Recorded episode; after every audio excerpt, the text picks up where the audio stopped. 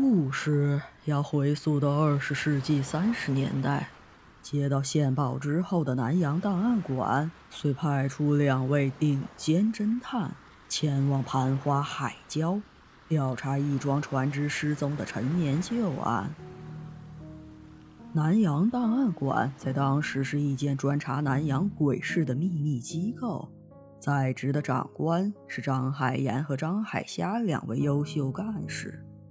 他们在各地招募的一通情报消息的眼线似乎不计其数，至少张海岩是数不过来的。这些人没有固定编制，也鲜有档案记录。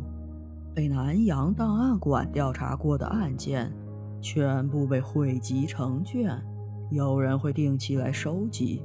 这些卷宗统称。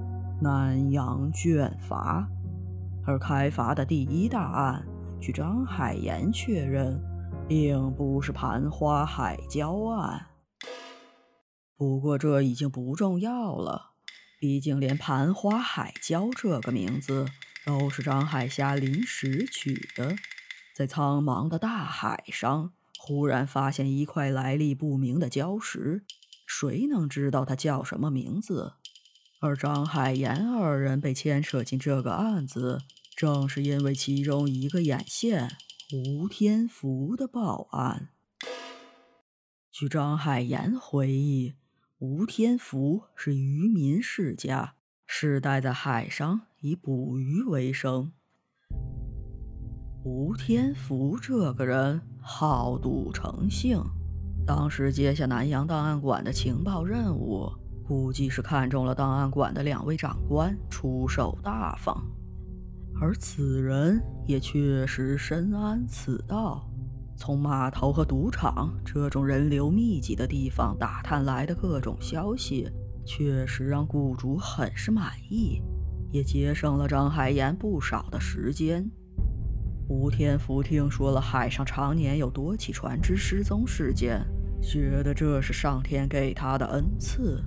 如果能找到那些失踪的船只，那他岂不发了大财？盘花海礁案在当时被传得鬼气森森。据坊间传闻，所有失踪的船只皆曾经过盘花海礁附近。有人觉得那船上载有大恶之人，所以才会被海妖。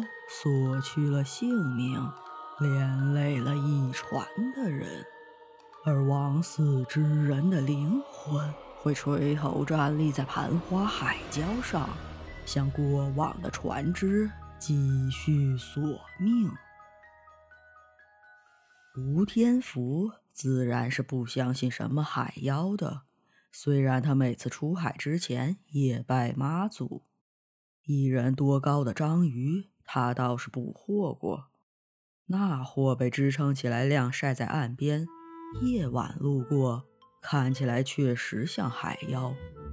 那次的卖货经历让他养成了去外海捕鱼的习惯，只要是能捕到体型巨大或者与众不同的海货，那定然会卖上个好价钱，尤其是卖给当时的洋人，他们。就喜欢收集这些奇形怪状的海货，而自从搭上了洋人这条线，吴天福硬是把需要每天劳作的渔民生计做成了古董行当，可谓是三年不开张，开张吃三年。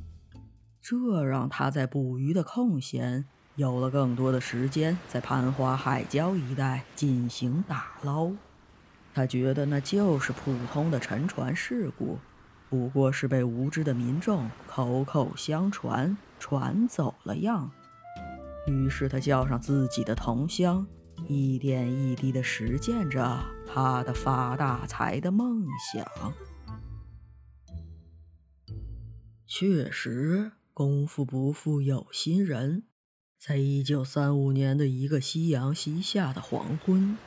吴天福正与同乡提着酒壶在盘花海礁附近吹水，忽然一阵大雾飘来，一个一个的人影在盘花海礁上一点一点的出现。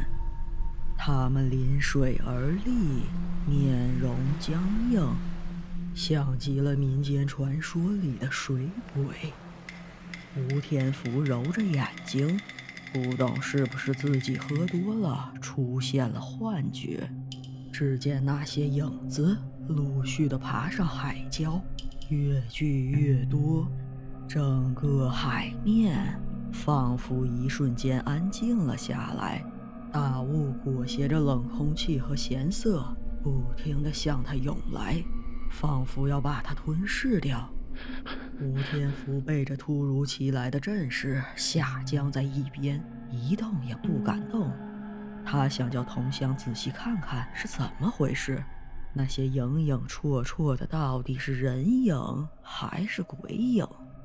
可是手脚却不知何故的不听使唤，仿佛被一种未知的力量定在了原地。他看不到自己的脚，听不到同乡的呼吸。就只能目不转睛地盯着这个诡异的画面，想象着十年里莫名失踪的船只，吴天福不禁脊背发凉。难道那些意外溺水的人，真的会变成水鬼，拉来往的人下水做替身吗？想到此，刚才喝下的酒精一瞬间顺着毛孔都挤了出来。他不敢出声，不敢动作，生怕被那些水鬼发现，把自己也拉了下去。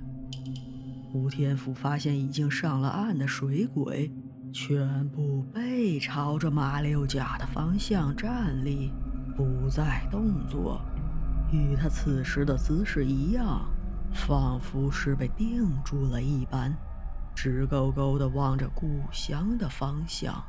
仿佛正在参加某种仪式。